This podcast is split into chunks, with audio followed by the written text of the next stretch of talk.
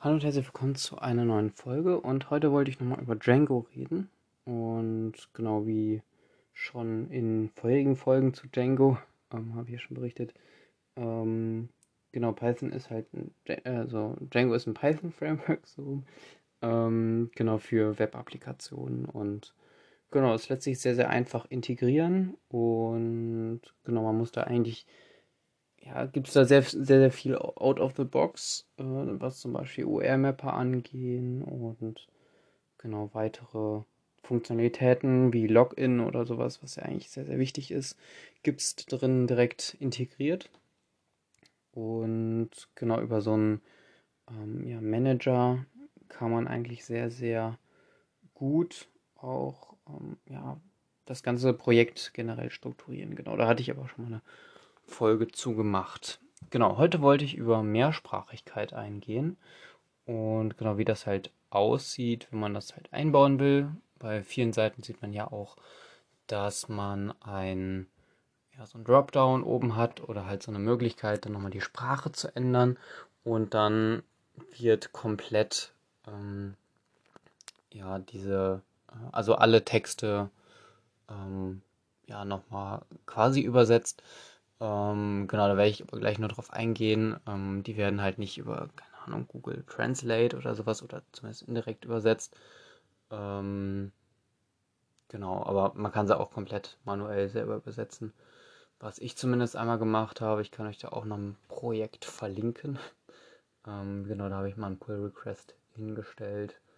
Ähm, genau, da kann man sich das alles nochmal angucken. Also das Projekt kann man, gibt es auf GitHub, kann man einfach runter, einfach pullen und ähm, genau, kann sich das mal anschauen, wie das sich verhält.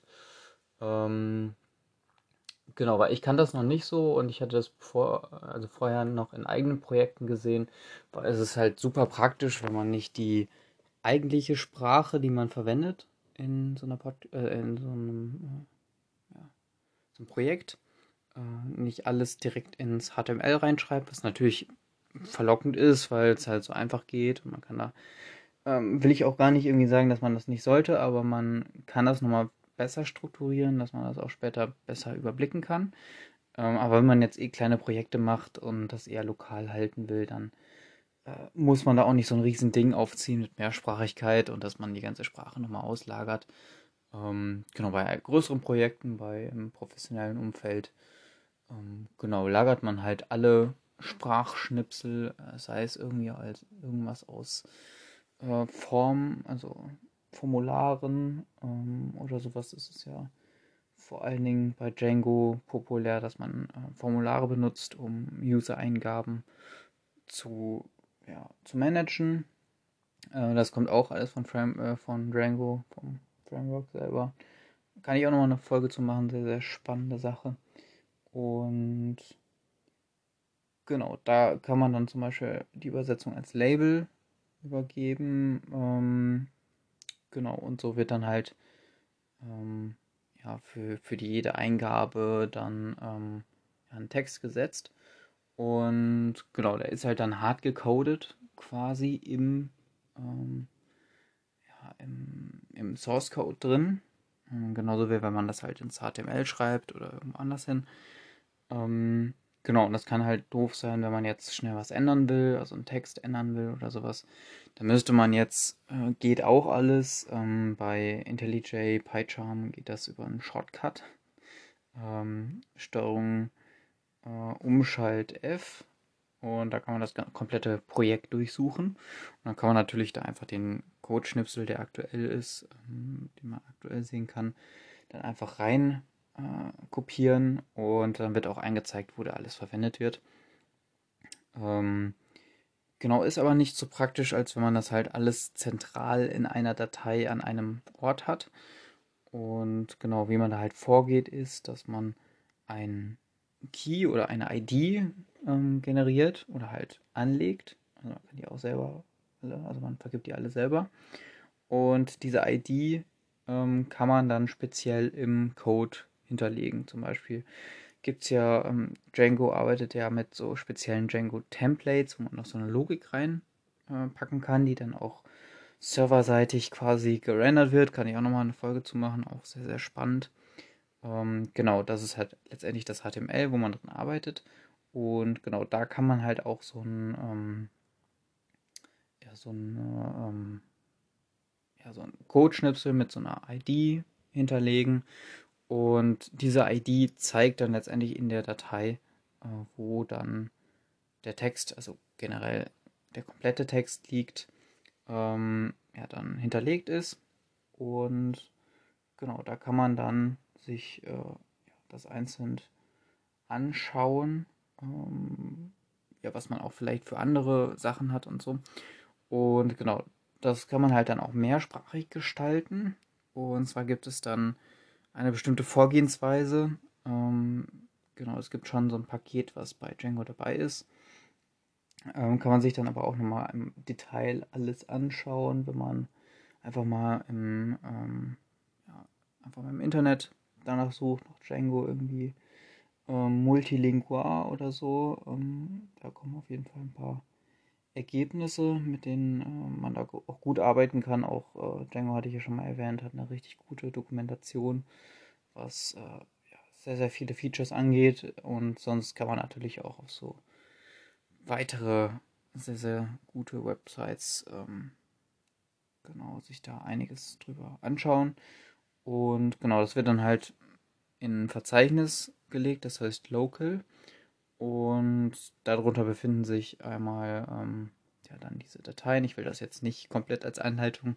In einem Podcast ist das halt, ähm, habe ich gemerkt, ist das nicht so eine gute Strategie, wenn man das alles so ha, genau aufschlüsselt, weil dann guckt man sich eher dann einen Blogartikel oder eine Anleitung konkret dazu an. Deswegen halte ich das so ein bisschen abstrakt.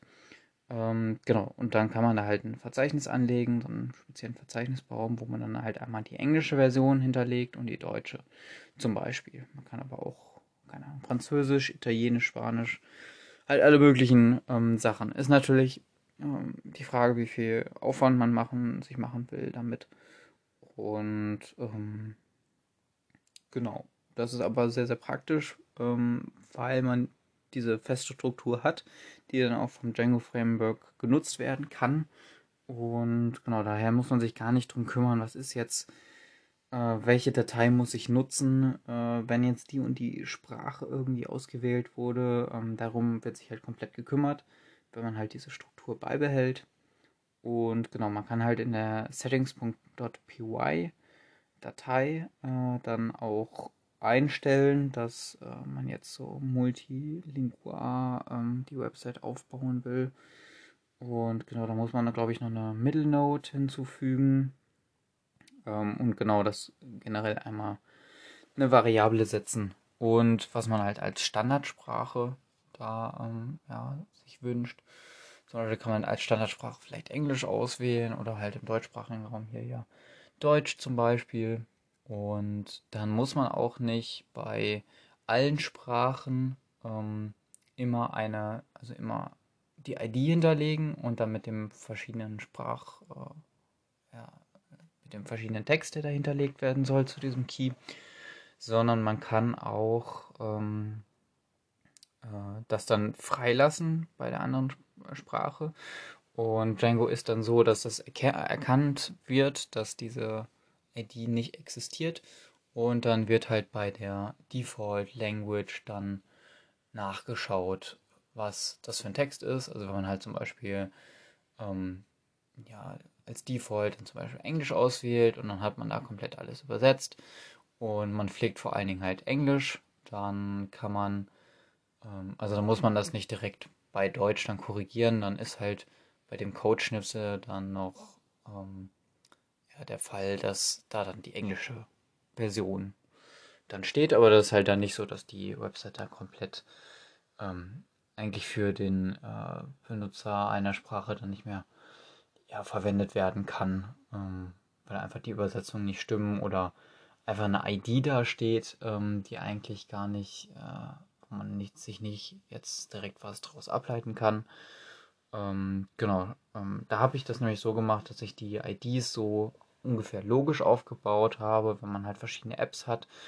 Dann kann man zum Beispiel erstmal den App-Namen nehmen, Punkt, dann ähm, die Unterdatei, keine Ahnung, zum Beispiel, was hat man oft? Äh, so ein Login oder so, Login, ähm, Template zum Beispiel und dann Punkt Inputfeld, Punkt Name zum Beispiel. Das habe ich so als Struktur dafür gewählt, dass es halt so ein bisschen logisch verständlich ist. Ähm, genau, das Ganze habe ich halt komplett alles in Englisch gehalten, äh, was auch alle generell äh, die Namensbelegung, also die Variablenbenennung angeht. Ähm, genau, nur die Texte, die dann ähm, darunter dann belegt sind, äh, sind halt dementsprechend in der Sprache. Genau, ähm, was ganz wichtig ist, es gibt, ähm, also bevor man das überhaupt einsetzen kann, muss man diese Dateien, die man eigentlich auch im Texteditor ähm, bearbeiten kann, das sind sogenannte PO-Dateien. Äh, und das ist generell so ein Standard für Übersetzungen im äh, Web-Frontend-Bereich. Da gibt es dann so PO-Editoren, äh, die man dafür äh, verwenden kann. Und genau, dadurch, dass es halt ein Standard ist, kann man damit ähm, gut arbeiten. Auch ähm, genau, theoretisch könnte man das dann auch zu einem externen Übersetzer geben und der würde damit dann auch klarkommen, weil es halt so ein etablierter Standard ist. Genau. Und genau, hat auf jeden Fall Spaß gemacht, das mal so einmal durchzugehen, wie das halt, ähm, wie man das halt so in so ein Projekt einbinden kann. Und dann habe ich halt noch oben rechts noch so ein Dropdown-Menü gemacht, wo man jetzt zumindest Deutsch und Englisch die Version auswählen kann. Aber man kann halt auch sehr, sehr schnell dann ähm, neue Sprachen hinzufügen. Wenn man das halt einmal etabliert hat, ähm, kann man einfach ein neues Verzeichnis anlegen. Je nachdem halt ähm, muss er natürlich dieser Standardstruktur wieder folgen, ähm, wie auch bisher. Und genau, kann man halt einfach das Kürzel als Namensbenennung nehmen. Dieses Kürzel schreibt man natürlich dann auch in die settings.py Datei, ähm, um das halt einmal so ja, konfiguriert ha zu haben, dass Django auch weiß, dass es eine weitere Language halt gibt. Und dann habe ich das auch noch so, ähm, ja, so ähm, intelligent gemacht, dass man dann noch nicht mal was irgendwie im Template, also bei diesem Dropdown-Menü, ähm, geändert werden muss, weil dann automatisch erkannt wird, okay, die und die Sprachen sind überhaupt verfügbar, also in dieser Settings-Datei vorhanden und ähm, deswegen ähm, zeige ich die in diesem Dropdown-Menü an. Und dadurch muss man halt nicht irgendwie dann noch irgendwas in einem Template verändern, dass, wenn man halt eine neue Sprache hinzufügen will, sondern man kann das halt einfach dann über ähm, ja, dementsprechend halt die Settings machen und halt eine weitere Datei, die man halt eben in dieser Grundstruktur da hinzufügt. Genau, ähm, ja genau, äh, wie gesagt, die müssen erstmal initial und wenn man halt was an den Dateien geändert hat, dann kompiliert werden ähm, zu ähm, einem anderen Format, MP oder so heißt das, glaube ich, bin mir auch nicht mehr sicher. Und genau, das ist einfach, ähm, ja, dass man ja so ein ähm, ja, dass es irgendwie für, für Django dann direkt lesbar ist. Ähm, genau, ich weiß nicht, warum das genau dann kompiliert wird. Da müsste man sich dann nochmal ein bisschen mehr in den Standard da einarbeiten. Ähm, genau, muss man aber natürlich beachten, wenn man da irgendwas hinzufügt ähm, oder halt ändert, wegnimmt oder etwas initial irgendwie das Projekt aufsetzt. Äh, wenn man sich das von GitHub zum Beispiel pullt, dass ich da unten auch in der Video- oder Podcast-Beschreibung verlinkt habe ähm, dann äh, wird man das Initial auch äh, einmal ähm, kompilieren müssen, diese Sprachdateien. Genau, das ist aber auch alles in der README da nochmal beschrieben, wie man das, wie man da genau vorgeht. Genau, das Projekt ist natürlich Open Source, äh, kann natürlich von jedem verwendet werden, mal ausprobiert werden und ich würde mich auf jeden Fall freuen.